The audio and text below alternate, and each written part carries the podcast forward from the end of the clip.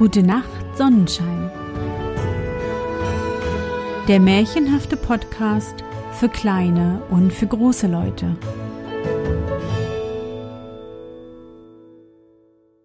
Kling, Glöckchen, klingelingeling, kling, Glöckchen, kling. Na, mein Sonnenschein, wie war dein Tag heute? Was hast du heute Schönes erlebt? Mein Name ist Anne und ich begrüße dich zur ersten Weihnachtssonderfolge meines Märchenpodcasts. Weihnachtszeit ist Märchenzeit und auch wenn bei uns gerade kein Schnee liegt, darf das Märchen der Schneekönigin auf keinen Fall fehlen. Lass uns in die wunderbare Welt der Schneekönigin reisen und gemeinsam entdecken, was unsere kleinen Helden Kai und Gerda erleben. Bist du bereit? Dann kuschle dich fest in deine Bettdecke, nimm dein Lieblingskuscheltier in den Arm und wenn du magst, schließe die Augen und folge mir ins Märchenland.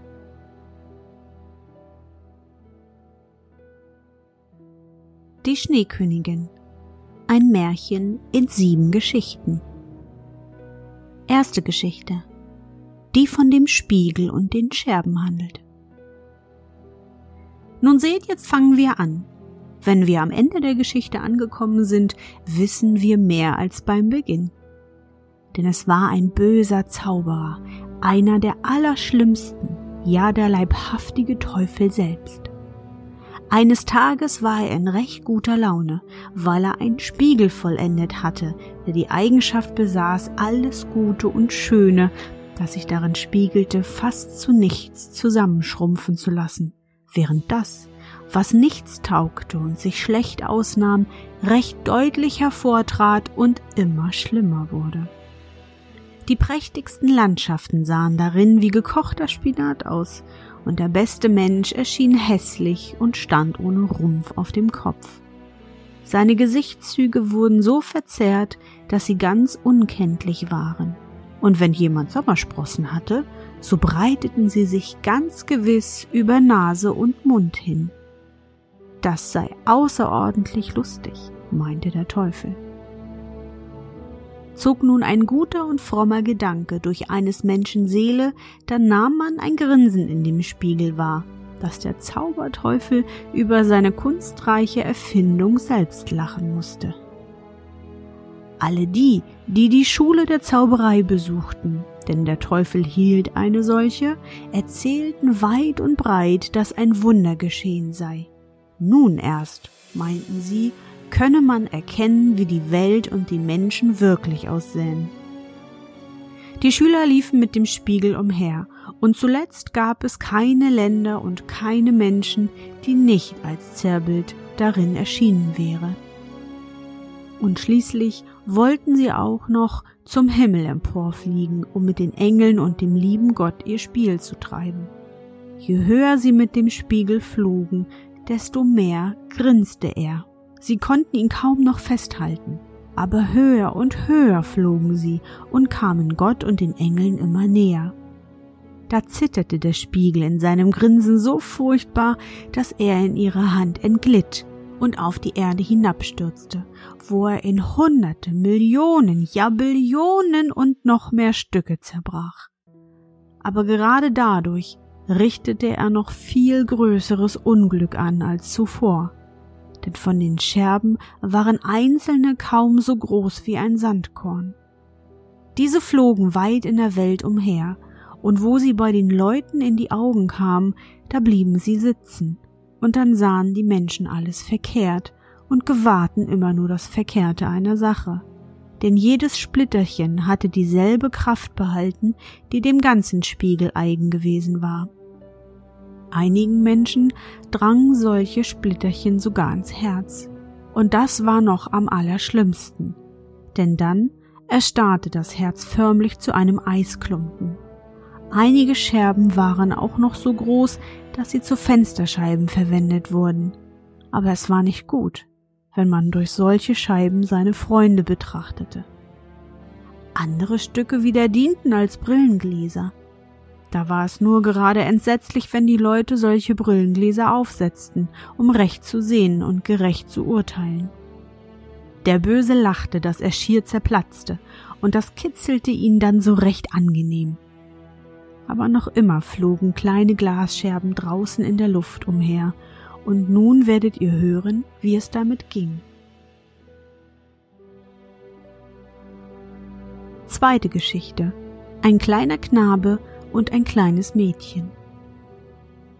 In der großen Stadt, wo es so viele Häuser und Menschen gibt und daher nicht alle Leute ausreichend Platz für ein Gärtchen haben, infolgedessen sich die meisten mit Blumen in Töpfen begnügen, da waren doch einmal zwei arme Kinder, die einen etwas größeren Garten als einen Blumentopf besaßen. Sie waren keine Geschwister, hatten einander aber doch ebenso lieb wie solche, Ihre Eltern wohnten dicht nebeneinander in zwei Dachkammern, gerade da, wo das Dach des einen Nachbarhauses, das das anderen berührte, und die Wasserrinne zwischen den Dächern entlang lief. In jedem Haus war hier ein Fenster, und man brauchte nur über die Rinne zu schreiten, um von dem einen zum anderen zu gelangen. Die Eltern der beiden Kinder hatten jedes draußen einen hölzernen Kasten angebracht, worin die notwendigsten Küchenkräuter gezogen wurden. Auch befand sich in jedem Kasten ein kleiner Rosenstock, die alle beide herrlich gediehen. Nun gerieten die Eltern auf die Gedanken, die beiden Kästen quer über die Rinne zu stellen, so dass sie fast von einem Fenster bis zum anderen reichten und sich nun ganz wie zwei Blumenwälle ausnahmen. Erbsenranken hingen über die Kästen herunter, trieben lange Zweige, rankten sich um die Fenster und verschlangen sich ineinander. Es glich beinahe einer Ehrenpforte aus Blumen und grünem Laub. Da die Kästen sehr hoch waren und die Kinder wussten, dass sie nicht hinaufklettern durften, so ließ man sie öfters zueinander hinaussteigen, und dann saßen sie auf ihren kleinen Schemeln unter den Rosen und spielten dort ganz prächtig. Im Winter war allerdings dieses Vergnügen vorüber. Dann waren die Fenster oft zugefroren, aber die Kinder wärmten rote Pfennige auf dem Ofen, hielten sie an die gefrorenen Scheiben und dann bildete sich dort ein herrliches Guckloch, ganz rund und hell, und dahinter strahlte ein glückliches Augenpaar hervor, und zwar hinter jedem Fenster eines. Das eine gehörte dem kleinen Knaben und das andere dem kleinen Mädchen. Er hieß Kai und sie hieß Gerda. Im Sommer konnten sie mit einem Sprung zueinander gelangen. Im Winter dagegen mussten sie erst die vier Treppen hinunter und dann die anderen wieder hinauf. Einmal herrschte draußen ein tüchtiges Schneegestöber. Da sagte die alte Großmutter, Jetzt schwärmen die weißen Bienen. Haben Sie auch eine Bienenkönigin? Fragte der kleine Knabe, denn er wusste, dass die wirklichen eine solche haben. Jawohl, sagte die alte Großmutter.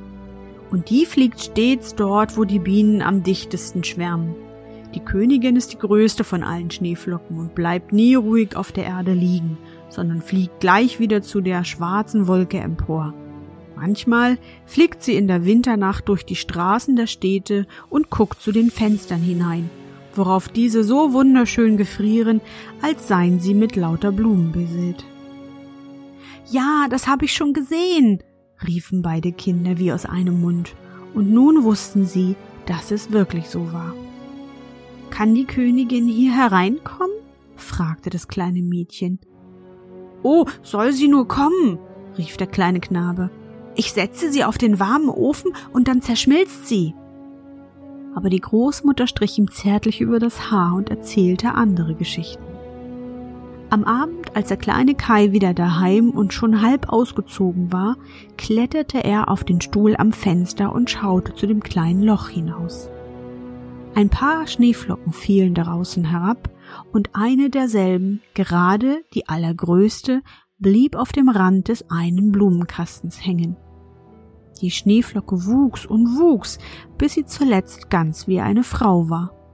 Sie war schön und fein, aber von Eis, von blendendem, blinkendem Eis, und doch war sie lebendig. Ihre Augen funkelten wie zwei helle Sterne, die aber ohne Rast und Ruhe umherschweiften. Sie nickte dem Fenster zu und winkte mit der Hand. Da erschrak der kleine Knabe und sprang rasch von dem Stuhle herunter. Und da war es, als ob ein großer Vogel draußen am Fenster vorbeiflöge. Am folgenden Tag war noch klares Frostwetter, aber dann begann es zu tauen. Endlich hielt der Lenz seinen Einzug. Die Sonne schien, die Grashelmchen sprossen hervor, die Schwalben bauten Nester, die Fenster wurden geöffnet, und die kleinen Kinder saßen wieder in ihrem Gärtchen über der Dachrinne, hoch oben über allen Stockwerken. In diesem Sommer blühten die Rosen ganz besonders schön. Das kleine Mädchen hatte ein Lied gelernt, in dem auch von Rosen die Rede war, und bei den Rosen dachte sie an ihre eigene Zuhause. Nachher sang sie das Lied dem kleinen Knaben vor, und er sang mit. Die Rose verkündet in ihrer Pracht die Liebe des Herrn, die selig uns macht. Und die Kleinen fassten einander bei der Hand küssten die Rosen, schauten in Gottes hellen Sonnenschein hinein und redeten ihn an, als ob das liebe Jesuskind da wäre. Welch herrlicher Sommertag war das. Wie erfrischend war es da draußen zwischen den Rosenstöcken, die unaufhörlich zu blühen schienen. Kai und Gerda betrachteten miteinander das Bilderbuch mit den vielen Tieren und Vögeln darin. Da geschah es. Die Uhr auf dem großen Turm schlug gerade fünf dass Kai sagte, Au, es ging mir ein Stich durchs Herz, und jetzt ist mir etwas ins Auge geflogen. Das kleine Mädchen fasste ihn um den Hals. Er blinzelte, allein es war gar nichts in seinem Auge zu sehen. Ich denke, es ist wieder fort, sagte er. Aber es war nicht fort, sondern einer jener Glassplitter, der von dem Spiegel herrührte jenem Zauberspiegel nämlich, der bewirkte, dass alles Große und Gute, das sich darin abspiegelte, und jeder Fehler an einer Sache sich sofort bemerkbar machte. Der arme Kai. Ein Körnchen davon war ihm auch ins Herz eingedrungen, und nun musste dieses bald zu einem Eisklumpen werden. Es tat ihm zwar nicht weh, aber da war es doch. Weshalb weinst du? Fragte er. So siehst du hässlich aus. Mir fehlt ja gar nichts. Pfui, rief er plötzlich aus. Die Rose in diesem Topf ist von Wurm angefressen und sieh, diese hier ist ganz schief. Das sind eigentlich recht hässliche Rosen. Sie sind eben garstig wie die Kästen, in denen sie stehen. Dabei stieß er heftig mit dem Fuß gegen den Kasten und riss die beiden Rosen ab. Kai, was tust du? Rief das kleine Mädchen. Aber als er ihr Entsetzen sah, riss er noch eine Rose ab, sprang damit in sein Fenster hinein und ließ die kleine freundliche Gerda allein draußen. So oft sie später mit dem Bilderbuch kam, sagte er immer spöttisch, das passe nur für Säuglinge. Und wenn die Großmutter Geschichten erzählte, kam er regelmäßig mit einem Aber dazwischen. Ja, sobald er nur konnte, schlich er sich hinter sie, setzte eine Brille auf und äffte die Großmutter nach. Er machte sie so täuschend nach, dass die Leute laut auflachten, und bald konnte er sogar alle Leute in der ganzen Straße ihre Redeweisen und Gangart nachmachen. Alles, was sonderbar und unschön war, wusste Kai treffend nachzuahmen, und die Leute sagten dann, der Junge hat einen ausgezeichneten Kopf aber daran war nur der Glassplitter schuld, der ihm in die Augen geflogen war. Jawohl, der Glassplitter, der ihm im Herzen saß. Er neckte sogar öfters die kleine Gerda, die ihn doch von ganzer Seele lieb hatte. Seine Spiele nahmen jetzt einen ganz anderen Charakter an. Sie wurden sozusagen verständig an einem Wintertage kam er mit einem Vergrößerungsglas, hielt seinen blauen Rockzipfel zum Fenster hinaus und ließ ein paar Schneeflocken darauf fallen. Sieh nur einmal in das Glas, Gerda, sagte er. Da war jede Schneeflocke viel größer und sah wie eine prächtige Blume oder ein Stern mit zehn Spitzen aus. Das war ein sehr hübscher Anblick. Siehst du, wie kunstreich? rief Kai aus. Das ist weit interessanter als die wirklichen Blumen. Auch ist kein einziger Fehler an ihnen. Sie sind ganz regelmäßig. Schade, dass sie so schnell zerschmelzen. Nicht lange darauf kam Kai mit Fausthandschuhen und seinem Schlitten auf dem Rücken zu Gerda. Er flüsterte ihr ins Ohr. Ich darf mit den anderen Knaben auf dem großen Platz spielen und Schlitten fahren. Fort war er. Auf dem Platz banden die kecksten Knaben öfters ihre Schlitten an die Bauernwagen an und fuhren dann eine Strecke weit mit. Das war gerade der größte Spaß. Als sie nun mitten im schönsten Spielen waren, kam ein großer, weiß angestrichener Schlitten vorbei. Darin saß jemand in einem weißen rauen Pelz eingehüllt, mit einer weißen Pelzmütze auf dem Kopfe. Der Schlitten fuhr zweimal um den Platz herum und Kai gelang es, seinen eigenen Kleinen daran zu befestigen. Und nun fuhr er mit. Rascher und immer rascher ging es, gerade in die nächste Straße hinein. Die Person, die in dem Schlitten saß, wandte den Kopf und nickte Kai so freundlich zu, als ob sie schon miteinander bekannt wären. So oft Kai seinen kleinen Schlitten abbinden wollte, nickte sie immer wieder und dann blieb Kai sitzen. Nun fuhren sie zu dem Stadttor hinaus, und da erhob sich ein so heftiges Schneegestöber, dass der kleine Knabe die Hand vor den Augen nicht mehr erkennen konnte, während er doch immer weiterfuhr. Endlich ließ er den Stecken los, um von dem großen Schlitten wegzukommen. Aber das half nichts. Sein kleines Fuhrwerk hing fest, und mit Windeseile ging es weiter. Kai rief laut um Hilfe, aber niemand hörte ihn. Der Schnee wirbelte und der Schlitten fuhr vorwärts. Zuweilen gab es einen Stoß, als ob man über Gräben und Hecken fetzte. Kai war ganz entsetzt. Er wollte das Vaterunser beten, konnte sich aber nur noch auf das große Einmaleins besinnen. Die Schneeflocken wurden immer größer und zuletzt sahen sie wie weiße Hühner aus. Plötzlich wichen die Pferde zur Seite. Der Schlitten hielt und die Person, die darin saß, erhob sich. Pelz und Mütze waren von lauter Schnee. Es war eine Dame, hoch und schlank und blendend weiß. Das war die Schneekönigin. Wir sind ja flott gefahren, sagte sie. Aber warum solltest du denn frieren? Komm, kriech mit unter meinen Bärenpelz. Darauf setzte sie ihn neben sich in den Schlitten, schlug den Pelz um ihn, da war es mit ihm, als versinke er in einen Schneehaufen. Frierst du noch? fragte sie und küsste ihn auf die Stirne. Huh, das war noch kälter als Eis und drang ihm gleich bis ins Herz hinein, das ja schon halb und halb ein Eisklumpen war. Kai war es zumute, als ob er sterben müsse. Aber nur einen Augenblick. Dann war es ihm gerade angenehm, und er empfand nichts mehr von der Kälte, die ringsumher herrschte. Mein Schlitten, vergiss mein Schlitten nicht. Daran erinnerte er sich noch. Dieser wurde auch auf eines der weißen Hühner geladen, das nun mit dem Schlitten hinterherflog. Dann küsste die Schneekönigin Kai noch einmal, und da hatte er die kleine Gerda, die Großmutter und alle daheim vergessen. Nun bekommst du keine Küsse mehr, sagte sie, denn sonst würde ich dich zu Tode küssen. Kai betrachtete sie. Sie war wunderschön. Ein klügeres, lieblicheres Antlitz konnte er sich nicht vorstellen. Jetzt kam sie ihm gar nicht wie ein Gebilde von Eis vor, wie damals, wo sie draußen vor dem Fenster saß und ihm winkte.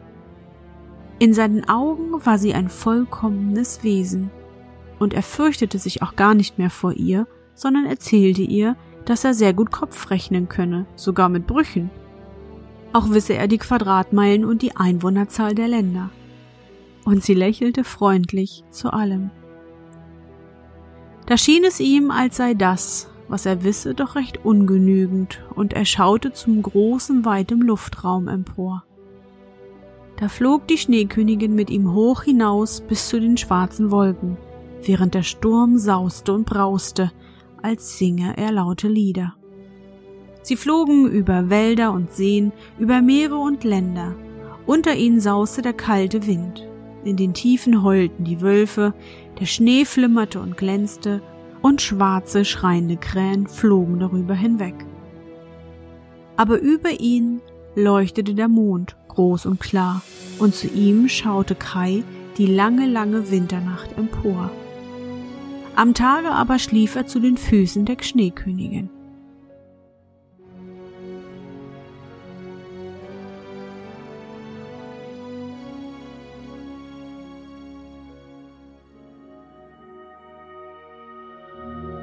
Na, mein Sonnenschein, bist du noch wach? Das waren die ersten zwei Abenteuer von Kai und der kleinen Gerda. Noch fünf weitere aufregende Geschichten werden wir in den kommenden Tagen noch hören können. Ich hoffe, es hat dir genauso gefallen wie mir und ich danke dir, dass du mich begleitet hast. Wie immer nach unserer gemeinsamen Märchenreise möchte ich mit dir nochmal an dein schönstes Erlebnis heute denken. Was war Da gerade Weihnachtszeit ist, hast du vielleicht heute ein paar leckere Plätzchen gegessen, ein Märchen geguckt, warst auf dem Weihnachtsmarkt oder konntest mit deinen Freunden spielen. Versuch dich daran zu erinnern.